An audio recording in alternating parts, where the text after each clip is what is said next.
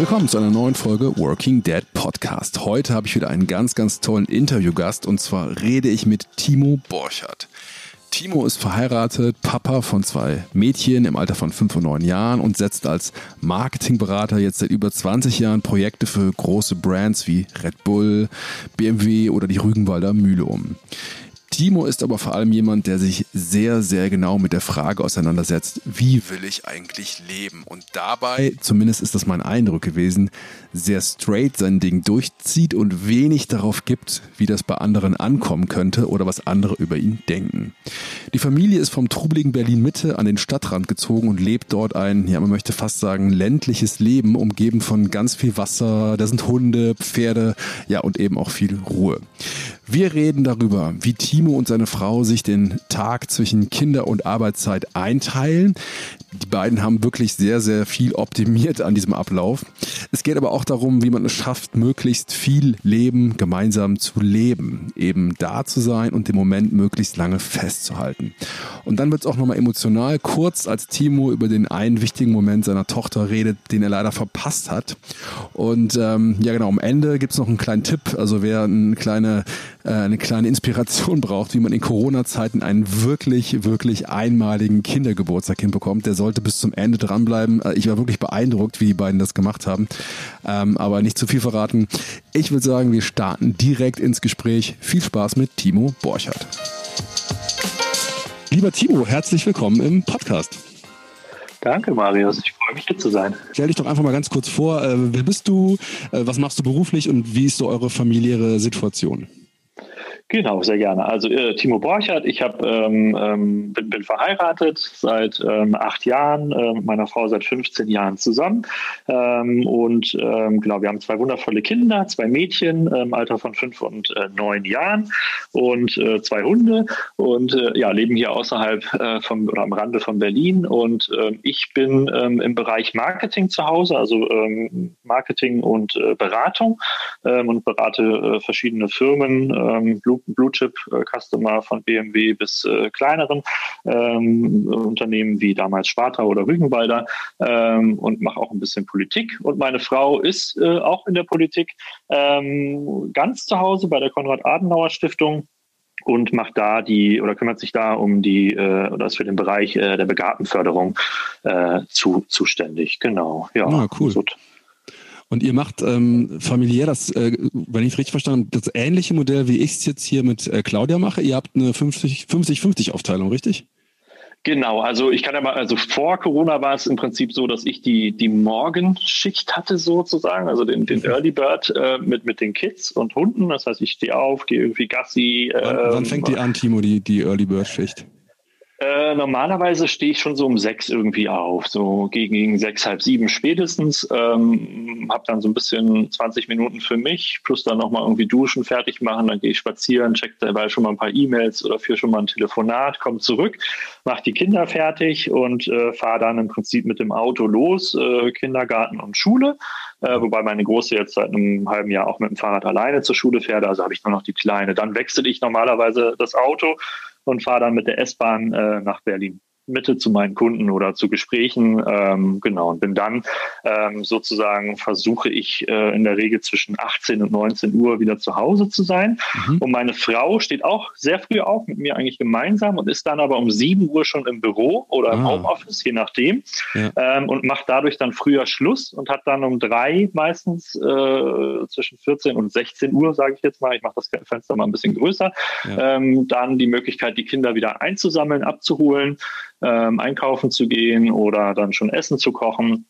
Ähm, dass wir dann gemeinsam Abendessen. Das ist uns immer wichtig, dass wir einfach gemeinsam nochmal über den Tag äh, ein bisschen sinnieren können und ähm, einfach auch ähm, ja, mitkriegen, was, was gelaufen ist und ähm, wo man vielleicht irgendwie äh, was machen könnte oder nicht und den, den nächsten Tag auch so ein bisschen planen. Ja, also genau, und jetzt seit Corona. Anker im Tag quasi, ne? Sind das? Genau.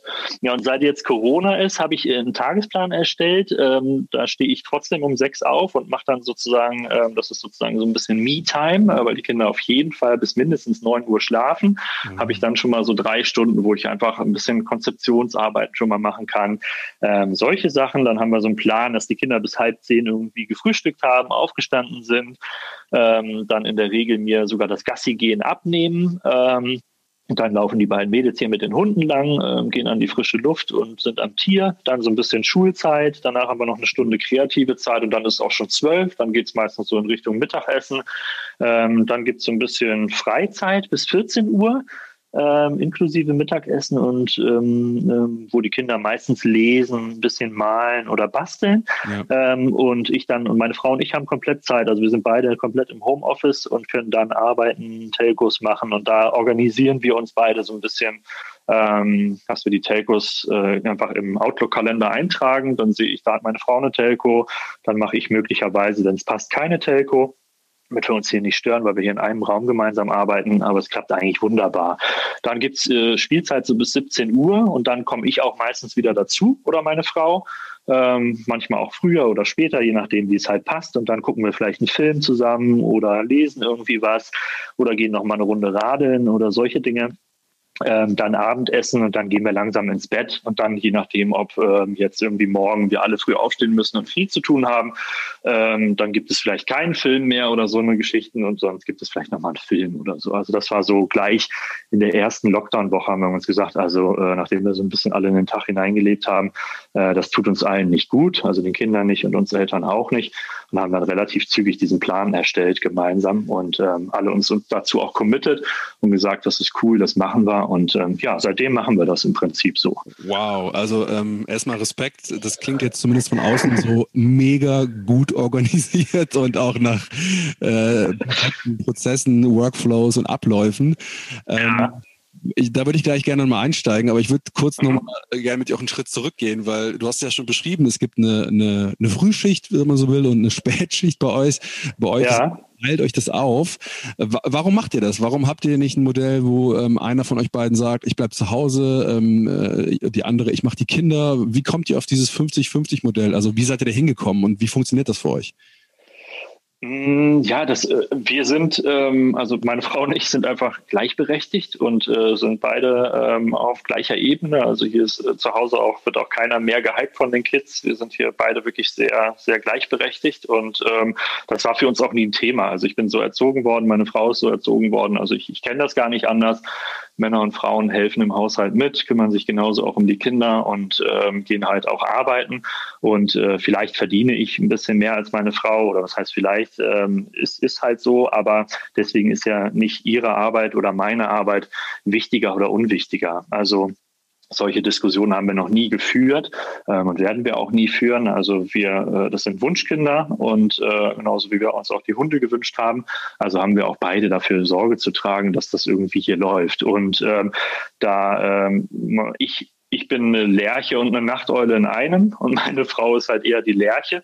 Deswegen ist klar, das war das einzige Manko vielleicht, dass ich tatsächlich die, äh, die Frühschicht dann übernehmen muss mit ja. den Kindern, damit sie einfach schon früher anfangen kann zu arbeiten, um auch dann früher zu Hause zu sein und sich wieder um die Kinder kümmern zu können. Und ja. ähm, das war das Einzige. Ich glaube, wenn meine Frau auch eine, eine Lerche, eine, eine Nachteule wäre, dann hätte, sähe das vielleicht andersrum aus. Aber das war der einzige Kompromiss, mit dem ich aber wunderbar leben kann, weil ich finde auch morgen morgens ist das für mich, also mir gibt das so viel Power und so viel Kraft auch äh, mit den Kids, dieses Rumalbern morgens und auch dieser, dieser, dieser halbe Stunde, Stunde, wo ich mit den Hunden draußen bin. Ja. Das macht so toll den Kopf frei und äh, bringt mich so fröhlich und euphorisch in den Tag, dass ich das eigentlich, wenn wir das nicht haben, schon vermisse. Also Erstmal ähm, Respekt, weil äh, bei mir ist es so, ich habe gemerkt, ähm, wenn ich wenn ich die äh, die Frühschicht mache, dann ähm, ist das total schön mit den Kindern morgens, aber ich bin einfach dann mittags äh, so ausgepowert, mich dann noch in die Arbeit zu setzen, das ist echt super schwer. Aber ich würde gerne an einem Satz äh, kurz mich mal festhalten, den du gerade gesagt hast, so ganz nebenbei. Du hast gesagt, wir sind beide gleichberechtigt. Und mhm. Äh, das heißt ja Punkt eins, dass Gleichberechtigung, also das würden ja wahrscheinlich ganz viele Hörerinnen und Hörer jetzt hier auch unterschreiben, aber mhm. du machst im Prinzip die Gleichung auf Gleichberechtigung bedeutet auch gleichberechtigt in der Nutzung der Zeit. Ne? Das finde ich wichtig. Ja, genau. Genau, natürlich. Also es ist ja in so einem Familienverbund, finde ich, ist es ja wichtig, dass die Familie gesamt was macht, also alle. Ähm, aber es ist ja auch genauso wichtig, dass mal nur ich was mit den Kindern mache oder meine Frau nur mal was mit den Kindern macht. Genauso wie es auch wichtig ist, dass man mal, wir haben ja zwei Kinder, dass man auch mal nur was mit einem Kind macht. Also jeder hat ja irgendwie Bedürfnisse und dessen versuchen wir oder diesen versuchen wir einfach gerecht zu werden. Ne? Dass äh, keiner sich benachteiligt fühlt oder ähm, ja, dass natürlich einfach auch alle irgendwie gleichberechtigt äh, Zeit miteinander haben und auch ähm, ja, den, den ein oder anderen Elternteil dann auch einfach mal für sich haben. Ja, und dann hast du äh, was erzählt, das finde ich total spannend. Du hast gerade gesagt, ihr habt zwar ein Gehaltsgefälle in der Beziehung, jetzt vielleicht kein riesiges, aber es ist da. Ähm, das heißt für euch aber nicht, dass man im Prinzip aus diesem Gehaltsgefälle abgeleitet auch eine Zeit, eine Zeitumverteilung macht oder so, ne? Weil das ist ja das, was ganz viele Paare machen, jetzt ganz wertfrei von mir gesagt, dass sie einfach sagen, mhm. ähm, du, einer von uns beiden verdient einfach mehr, deshalb bleibt die andere Person zu Hause, kümmert sich um die Kinder und ne, man, die andere Hauptverdienerin ähm, geht quasi dem, dem Job nach.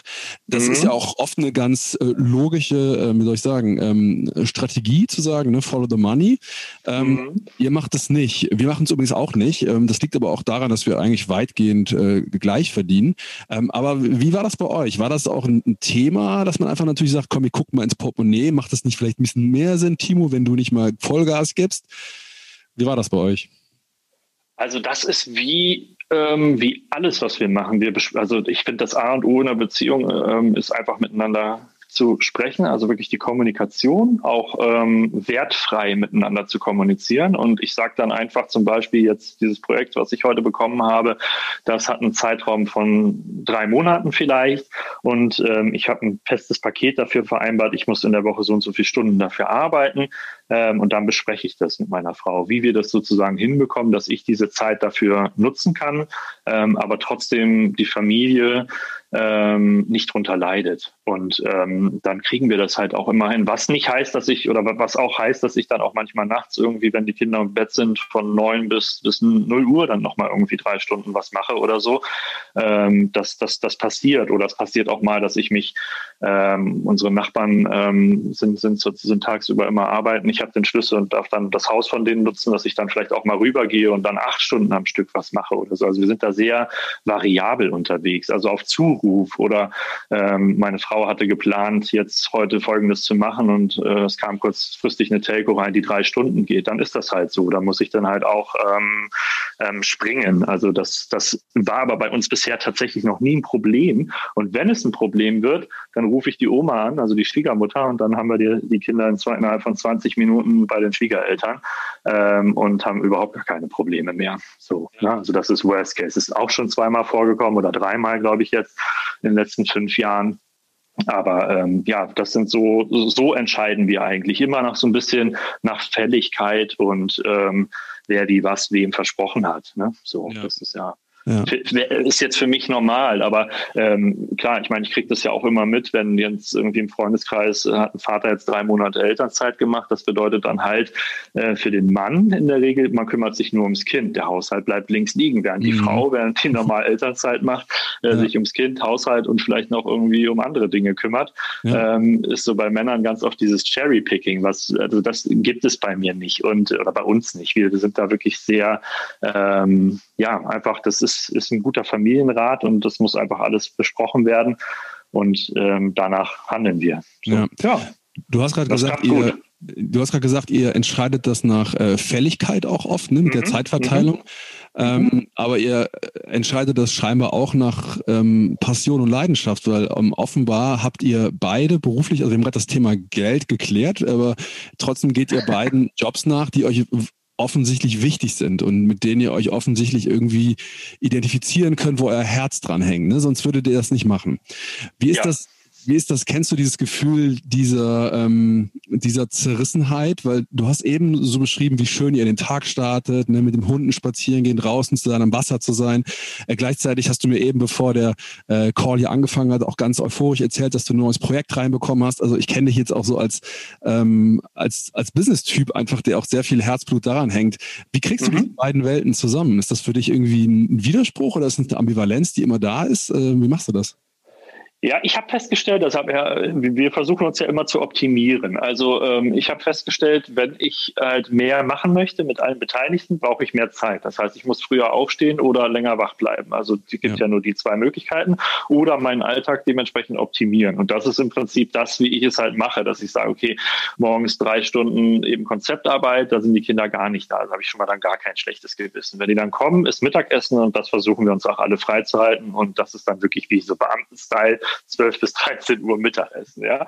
Und da versuche ich auch wirklich keine Termine reinzuhauen, damit ich eben nicht in dieses schlechte Gewissen komme. Ähm, und ähm, natürlich hat jeder hier seine Sachen und äh, sportlich, wir reiten alle und machen dies und jenes und da ist natürlich dann eh immer viel los. Das heißt, wir haben so schon viel verpflichtende Termine zusätzlich im Tagesablauf natürlich mit drin.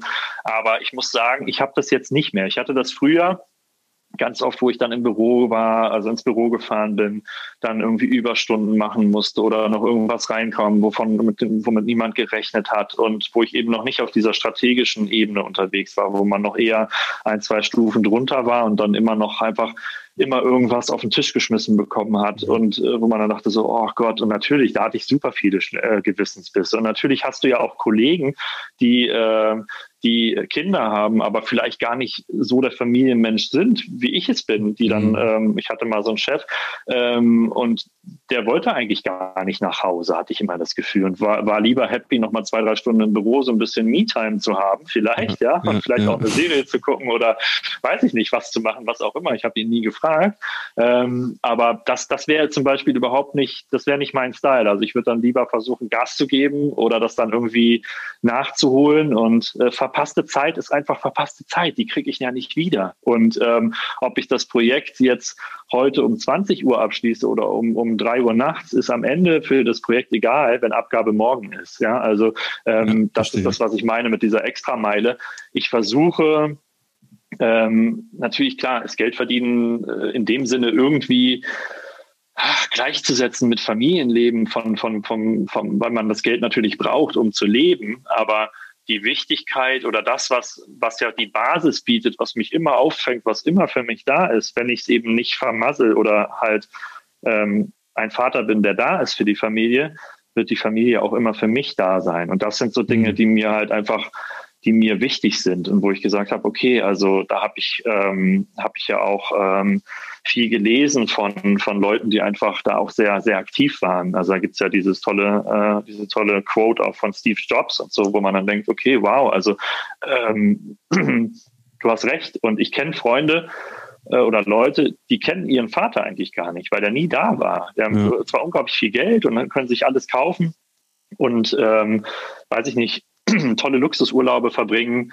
Ähm, aber selbst da ist es so, dass die Eltern irgendwie Golf spielen, die Kinder sind im Kids Club oder irgendwo ne, oder haben irgendwie einen Personal Shopper, mit dem die dann shoppen gehen und die Eltern liegen irgendwo am Pool oder was auch immer. Also es ist total wenig Zweisamkeit oder Familienleben, Viersamkeit oder wie auch immer.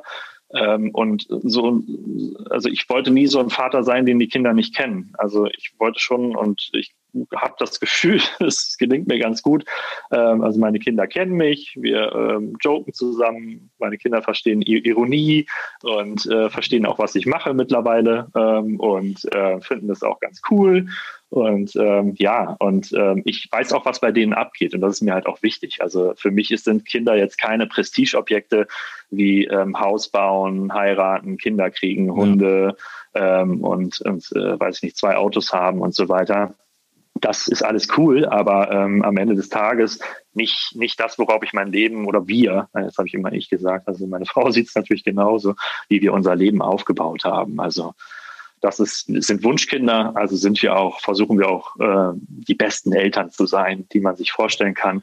Und ähm, wenn man natürlich merkt, hey, das funktioniert nicht, dann wird es optimiert. Und wenn ein Kind leidet, dann müssen wir herausfinden, warum und dann auch das eben wieder anpassen. Ne? So. Du, hast, du hast eben äh, erzählt von deiner Zeit auch in Agenturen, wo dann auch mhm. vielleicht ein Chef oder vielleicht auch wo Kollegen da sind, die einfach ein anderes, ein anderes Verständnis von Familie haben, jetzt ganz mhm. wertfrei auch gesagt. Ähm, und ähm, Jetzt hast du natürlich die Freiheit, ich habe die auch, zu sagen, ähm, wir können unser Ding durchziehen. Aber ich glaube, da draußen sitzen auch ganz viele Typen in Büros, in es muss nicht immer die Agentur sein, es kann auch das Corporate sein, das große, die eigentlich auch sagen, boah, ich bin eigentlich, ich könnte hier vielleicht schneller arbeiten, ich bin vielleicht schon fertig, ich würde gerne jetzt hier mal wirklich hoch und nach Hause gehen. Ähm, jetzt natürlich in Nicht-Corona-Zeiten, aber ich kann eben nicht, weil da diese andere die Kultur einfach nicht da ist oder weil einfach irgendwie so ein blöder Spruch kommt, wie hast einen halben Tag frei, kennen wir alle noch, ne? Mhm. Das heißt, es hat ja auch mit einer inneren Haltung zu tun. Also was würdest du, was würdest du solchen Leuten sagen, die vielleicht eben nicht diese Freiheit haben wie wir, aber die trotzdem gerne würden?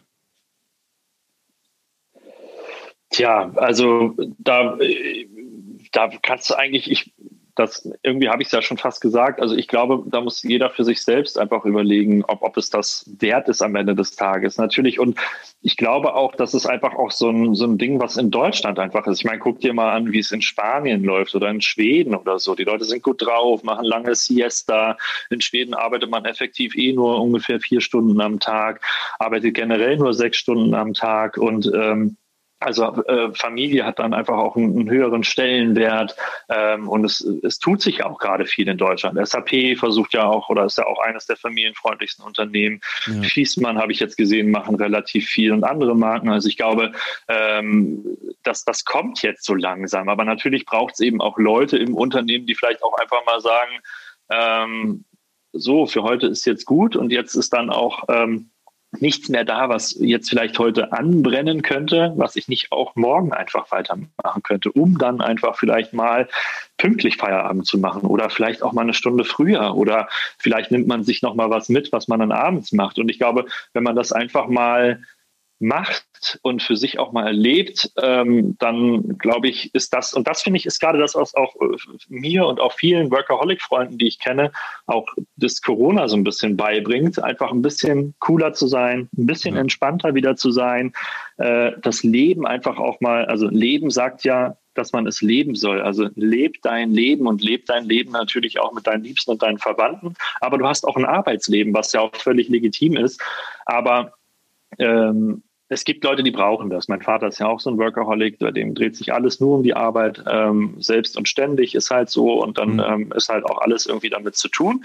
Das ist auch super und er braucht das. Und ich glaube, wenn du dem das wegnehmen würdest, dann würde der eingehen und verkümmern und ist natürlich ist trotzdem Familienmensch, aber das würde für ihn nicht funktionieren. Aber wenn du natürlich das nur machst, weil die anderen das machen, dann glaube ich, wäre der Punkt da halt auch einfach mal zu sagen, Freunde, wie, wie seht ihr denn das? Sollen wir nicht irgendwie mal versuchen, ein bisschen was zu ändern und ähm, vielleicht auch einfach mal eben das, die Politik oder das, die gesamte Denke des Unternehmens oder Agentur ähm, einfach vielleicht auch mal ein bisschen zu verändern zum Positiven? Es passiert glaub, was. Glaubst du, Timo, dass es Role Models gibt für das, was du jetzt so lebst? Ähm, oder gab es das für dich, dass du, als ihr Kinder bekommen habt, dass du gesagt hast, hey, ich habe das irgendwo weiß nicht, jetzt im Privaten oder im Beruflichen habe ich Männer gesehen, die machen das so cool, so will ich das auch machen? Oder ähm, glaubst du, dass diese Role Models gerade erst äh, von uns quasi gebacken werden müssen? Ich glaube, es ist sowohl als auch. Also ich kenne ich kenne natürlich, also wie gesagt, mein, mein Papa ist eines der besten Beispiele. Ich glaube, wenn, also wenn jetzt nicht Corona ist, ist mein Papa so 150 bis 200 Tage im Jahr gar nicht zu Hause, sondern auf Projekten. Trotzdem, auch bevor es iPhones und äh, oder Tech, diese Mobilsachen gab, hat mein Papa immer sich gemeldet, jeden Abend, jeden Mittag, wenn bei mir was Wichtiges war. Der wusste alles, kann sich alles merken, war einfach interessiert und dran. Ähm, aber wenn du mich fragst, ist das der einzige, den ich so in der, in der Form kenne, habe mich damit aber auch, um ehrlich zu sein, nie so wirklich beschäftigt, sondern erst in der letzten Zeit, wo ich immer mehr Gespräche auch mit Vätern führe und denke so, hm, Timo, irgendwie bist du anders als die anderen. Ähm, und ähm, anscheinend, und ich dachte immer, alle sind so wie ich und es sind nur ein paar so, wie, wie, wie man denkt, dass so klassische Erfolgsväter sozusagen sind. Ähm, wenn du mich fragst nach einem, nach einem Vorbild, dann ist das für mich eigentlich so jemand wie Jack Ma. Also ich finde, Jack Ma ist einfach ein cooler Typ, der auch sagt, okay, wir müssen, wir müssen, unser Sinnzweck ist es, die Kinder irgendwie auf das Leben vorzubereiten. Das ist der Alibaba-Gründer, ne? Genau, genau. Und ähm, mega Geschäftsmann, also da kann mir jeder sagen, was er will, aber auch ein absoluter Familienmensch. Also ähm, Familie steht bei dem immer an erster Stelle, auch wenn er einer der erfolgreichsten ja. oder der zweiterfolgreichste chinesische Geschäftsmann ist. Ja. Familie steht an erster Stelle. Und er sagt ja auch, mit handwerklichen Dingen sollen die Kinder was machen, mit Kreativität, mit allem, was uns von Maschinen und Robotern, die sind ja jetzt gerade 100 Jahre, haben ja gerade ein 100-jähriges Jubiläum gefeiert, äh, differenziert. Das ist das, was wir den Kindern beibringen müssen. Und wir müssen die Kinder auf das Leben vorbereiten. Und das Leben ist auch Arbeit und die Geschäftswelt. Aber wir wissen ja jetzt noch gar nicht, ich weiß ja noch gar nicht, was meine Kinder später mal für einen Job haben wollen werden. Im Moment ist es Tierärztin und Oberbürgermeisterin bei der Kleinen. Ähm, mein Sohn aber, meinte heute Morgen, er möchte ähm, Pommesbudenbesitzer werden, weil er dann die ganze Zeit Pommes essen darf. ja, cool. Ja. Also ähm, finde ich gut. Und ähm, finde ich, also ich weiß nicht, wie du es siehst, aber ich würde, wenn das der Wunsch meiner Tochter wäre, Pommesbudenbesitzerin zu werden, würde ich sie dabei unterstützen und jetzt nicht denken, ja. oh, Moment mal, gesellschaftlich, wie wäre denn dann deine Stellung? Du bist ja dann irgendwie äh, Pommesbudenbesitzerin. Ja. Ne, was denken wir alles über Pommesbudenbesitzer? Jetzt nicht das Beste, obwohl es ja auch irgendwie bescheuert bescheuert ist. Es ist halt jemand, der sich dafür entschieden hat oder vielleicht einfach den zur Aushilfe macht. Oder wir kennen ja die Beweggründe nicht, warum Leute bestimmte Dinge machen. Vielleicht ist das ja auch etwas, worüber man mehr sprechen muss. Warum mache ich eigentlich den Job? Mache ich das irgendwie zum Geld verdienen? Mache ich das, um irgendwie mich neben meinem außerordentlich erfüllten Leben noch mehr zu erfüllen, weil mich das einfach irgendwie interessiert? Mache ich das aus Prestige, um einfach allen anderen zu zeigen, äh, meinem Erzrivalen vom, vom Gummi nach oder wann auch, oder vom, vom Studium, um zu zeigen, ich bin immer noch besser als du? Oder macht man das irgendwie für sich selbst oder für die Kids? Oder ich weiß es nicht. Ne? Ich glaube, das sind so Dinge, da muss man sich einfach klar werden. Was würdest du ähm, denn, Timo, was würdest du denn, ähm, worüber würdest du, würdest du dich denn freuen, was bei deinen Mädels ankommt? Kommt. Ähm, wenn ich die jetzt fragen würde, was ist Arbeit für den Papa eigentlich? Und, oder was ist euer Bild von Arbeit? Was würdest du gerne vermittelt wissen? Oh, das ist eine richtig tricky Frage. Hm, habe ich mir noch nie Gedanken drüber gemacht. Also ich habe, also ich habe den Kindern, sage ich immer, das Wichtigste im Leben ist Spaß. Also ich finde, du kannst nichts machen, wenn du keine Freude daran hast. Oder du kannst es machen, aber es wird nie gut und es wird auch nie erfüllend für dich sein.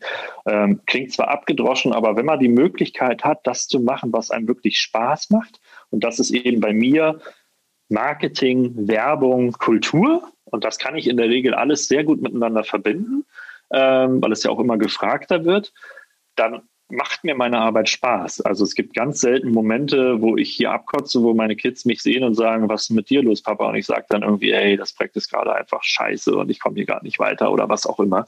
Ähm, das ist super selten, aber ich finde, das müssen die Kinder auch sehen. Es darf ja nicht immer nur sein, dass äh, der super, die erfolgreichen Eltern, die hier irgendwie völlig Gas geben und durch die Decke gehen. Nein, es muss ja auch genauso wie zu einer Beziehung auch Streit gehört. Es gibt ja auch Eltern, die sich nicht vor den Kindern streiten und solche Dinge machen. Ich finde das ganz schrecklich, denn das ist nun mal das Leben. Leben. Und ähm, darauf, ähm, darauf zielt bei mir im Prinzip alles ab. Und ähm, vielleicht ähm, macht auch, also von 100 Prozent Arbeitszeit am Tag macht natürlich nicht, machen natürlich nicht 100 Prozent Arbeitszeit am Tag glücklich. Ne? Also ich, da würde ich mich freuen, ähm, wenn ich jemanden treffen würde. Es gibt bei jedem, auch wenn das deine Passion ist, deine absolute Leidenschaft, gibt es Pain in the Ass Momente am Tag Absolut, oder in der Woche ja. oder im Monat so. Und damit muss man einfach leben. Aber wenn das die Materie oder das Thema dir grundsätzlich Spaß macht, dann ist doch schon, ist doch schon viel geschafft. So. Und ja. ich weiß, da bin ich in einer glücklichen Situation und du wahrscheinlich auch und die Leute, mit denen ich verkehre, auch größtenteils alle. Aber es gibt natürlich auch Leute, die einfach gar nicht die Wahl hatten und irgendwas machen müssen und das dann eher als Geld verdienen, Arbeit, also mit der Arbeit Geld verdienen, um die Rechnung zu bezahlen, betrachten und nicht so als lebenserfüllende Maßnahme. Aber ohne Wertung, hey, das finde ich auch völlig okay. Ja, es ja. gibt ja Leute, ähm, ich habe auch äh, hier einen Freund, der arbeitet halt immer sporadisch, verdient dann so viel Geld, wie er braucht, um eben sein nächstes Land zu bereisen und da dann wieder drei Monate zu bleiben. Und wenn das Geld wieder alle leer ist, dann äh, überlegt er sich sozusagen wieder, was er jetzt als nächstes macht, um sein nächstes Reiseziel zu finanzieren legitim. Aber das ist das, was ihm halt Spaß macht. Das ist nicht ja. die Arbeit, sondern es ist das, was er mit der Arbeit oder durch die Arbeit sich dann finanzieren oder leisten kann. Ja. ja. ja. Es gibt ja so viele Modelle. Ne? Also, ich, ich ja. glaube auch, ich glaube auch zutiefst daran, nochmal zu deinem Thema ähm, Pommesbudenbesitzer oder Oberstudienrat. Ich glaube total daran, dass man mit, mit Spaß und ähm, Freude so als Kompass in jedem Beruf so eine Art ähm, Expertentum ähm, schaffen kann und ähm, oder zum Beruf ausfüllen kann. Und das wäre, finde ich, so ein bisschen mein Ziel irgendwie für meine Kinder, dass die eben vielleicht nicht den Job finden, der den höchsten Status, äh, äh, Status-Ranking hat, sondern dass ich es schaffe, dass die sich selber in einen, in, in einen Job reinfinden oder in ihn selber bauen, keine Ahnung, wo sie sagen, hier kann ich mich einfach komplett einbringen und es bringt mir, ich ziehe da auch was raus. Und ob das jetzt der Pommesbudenbesitzer ist, der äh, Karatelehrer oder der Kernphysiker, ist mir total egal, wirklich. Äh, habe ich überhaupt ja. kein Interesse dran. Aber ähm, da bin ich bei Timo, dir. Also, ich habe ja eine Sache ähm, aus dem Vorgespräch mit dir mitgenommen. Da habe ich lange drüber ja. nachgedacht. Du hast eben auch mhm. schon erzählt die ähm, Geschichte von Steve Jobs, der auf seinem Sterbebett, ähm, so sagt man zumindest, ich weiß nicht, ob es belegt ist, ähm, ähm, so als, äh, als letzte Worte ungefähr bedauert hat, dass er als Unternehmer zwar alles erreicht hat, aber ähm, dafür, ja, wie soll ich sagen, ähm, dafür halt einfach äh, die Familie nie gesehen hat, nicht in die Familie investiert hat und das zutiefst bedauert. Mhm. Ich habe da lange drüber nachgedacht und ich, ich konnte irgendwie ich konnte den Punkt verstehen, ne? Dieses, ähm, es gibt ja auch dieses Buch Fünf Dinge, die Sterbende im Leben am meisten ähm, bereuen, von mhm. Bonnie irgendwas, so eine australische Krankenschwesterin, äh, Schwester ist das. Mhm. Aber ich habe irgendwie, bin von diesem Punkt nicht weggekommen, dass das doch unglaublich viel Druck auch ausübt. Dieses Regret und dieses bloß nichts bedauern und bloß nicht in der Rückschau des Lebens zu sagen, hätte ich doch. Ich finde, das baut irgendwie einerseits extrem Druck auf, andererseits triggert das in mir natürlich auch was. Du hast eben gesagt, irgendwie jeder Moment ist einmalig und das Leben leben wir ja jetzt, ne, im Augenblick. Und mhm. ich bin jemand, der sich auch, glaube ich, viel einbringt in den Job und seinen Job auch liebt und da wahrscheinlich im Hinterkopf auch immer sowas hat wie ein schlechtes Gewissen und eben diese Angst, irgendwann mal auch wie so ein Steve Jobs auf dem Sterbebett zu, zu denken, so hätte ich doch mal mehr Zeit mit den Kindern verbracht. Aber worauf ich hinaus will, ist langer Anlauf. Ist es das, was dich so antreibt als Vater, eben dieses nicht zu bedauern? Eigentlich nicht, nein. Also ich, äh, das, ich bin eher dieses Moment, das Moment-Ding. Also dass ich sage, okay, jetzt ist hier gerade ein Moment, den ich einfach genieße und den die Kinder genießen oder wir ne, einfach als Familie, sage ich jetzt mal, um es zu vereinfachen, genießen.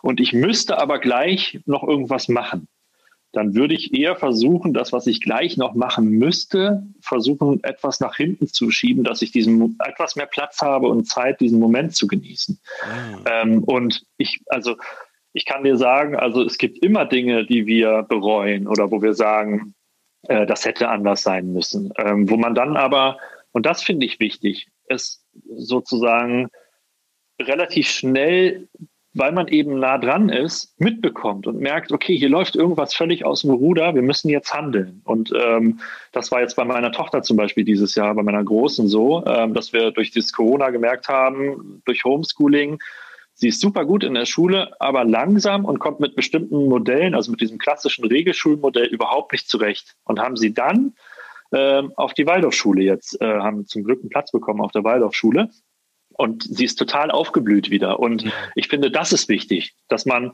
wenn ich jetzt ein Vater werde, nur arbeiten würde, wäre mir das nicht aufgefallen, weil ich mein Kind irgendwie am Wochenende vielleicht mal eine Stunde sehe, abends mhm. vielleicht noch mal eine halbe Stunde, wenn ich Glück habe. Und da würde sie mir wahrscheinlich eher, weil sie weiß, Papa ist gestresst, also ist jetzt nur eine Vermutung, Papa ist gestresst, dann lüge ich dem eher vor, wenn er mich fragt, wie es mir geht, sage ich gut. Ja? Aber wenn du eben dran bist, dann merkst du ja, du kennst ja dein Kind und weißt, hm, irgendwas läuft hier gerade nicht gut, ich muss hier ja. irgendwie handeln. Ja. Und das ist das, was ich meine. Also ähm, klar, ne, das lief drei Jahre jetzt mit der Schule und drei Jahre hatten wir Ärger und drei Jahre haben wir überlegt, was machen wir. Und durch Corona war es dann so, okay, alles klar, das Modell dieser Schule funktioniert für dieses Kind überhaupt gar nicht. Also haben wir entschieden, welches Modell gibt es. Montessori war ganz interessant, aber eher das Kreative, das Freigeistige das Jackmaige sozusagen, das Handwerkliche, das mhm. was machen mit den Händen. Das wäre die logische Schlussfolgerung gewesen.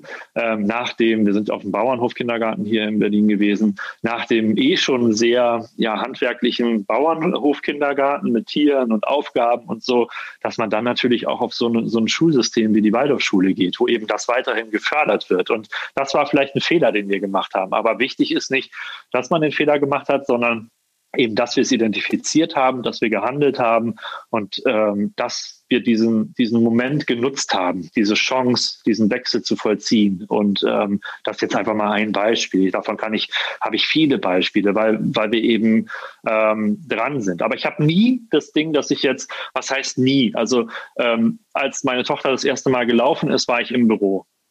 Da gab es aber zum Glück, oh, kommen wir schon fast Tränen, ähm, da gab es zum Glück ein Video. Also in dem Moment hat meine Frau das aufgenommen. Also zumindest war ich virtuell irgendwie dabei und hab, äh, kann mir das immer noch anschauen. Das ist der einzige Moment, wo ich dir sage, okay, das bereue ich, dass ich da war. Aber ich konnte ja nicht. Ich war nun mal einfach ganz normal im Büro und, ja. äh, und sie, sie, war in einer, in, einer, in, einer, in einer Krabbelgruppe mit den anderen Müttern. Und da ist halt Coco heißt meine große Tochter aufgestanden und ist halt gelaufen. Und diesen Moment hat sie zumindest noch gefilmt. Also war ich irgendwie dabei, ohne dabei zu sein. Und das ist sowas, da kriege ich halt dann Tränen in den Augen, weil ich denke, so schade, das hast du verpasst. Aber das alles andere, ähm, klar, es wird immer Dinge, die ich verpassen werde und wo ich dann sage, schade, dass ich dann nicht da war. Aber mir ist dann wichtig, dass ich so viel wie möglich trotzdem dann eben mitbekomme. Und das ist eben möglich. Also ich habe nicht selten das Gefühl, dass ich was verpasse oder dass ich irgendwo nicht, nicht, nicht dabei bin. Ja. Und ja.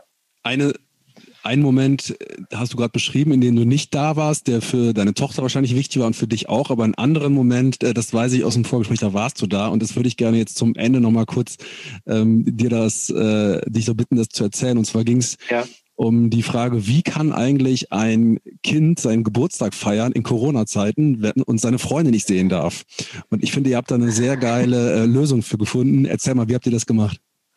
Genau, also generell kann man sagen, meine Frau, also da muss ich jetzt auch eher sagen, meine Frau ist da sehr kreativ generell, was die Kindergeburtstage bei uns angehen. Also sogar so kreativ, dass alle Freunde dann immer sagen, dass sie jetzt mal in Zukunft sich umorientieren soll und äh, äh Kindergeburtstage planen soll, also professionell.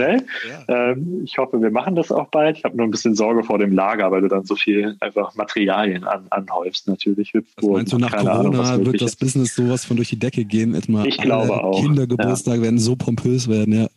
Genau, ja, und äh, genau, meine, meine Tochter ist sechs, äh, fünf geworden und wir haben überlegt, was machen wir. Und ähm, ja, in dem Kindergartenalter ist es ja auch eh alles nicht, nicht so einfach. Ähm, und ähm, genau, wir haben einen VW-Bus und haben ähm, sozusagen da Kaffeekuchen rein, äh, also Picknick mit Kaffeekuchen äh, im Bus veranstaltet und haben alle Kinder trotzdem eingeladen. Aber aus dieser Einladung wurde dann eine, eine ja, rück, rückwärtige Einladung oder Rückeinladung, dass uns alle Kinder zu sich in ihren Garten eingeladen haben. Also es war im Mai, also es war wirklich auch ein schöner, also, äh, war relativ warmer Tag.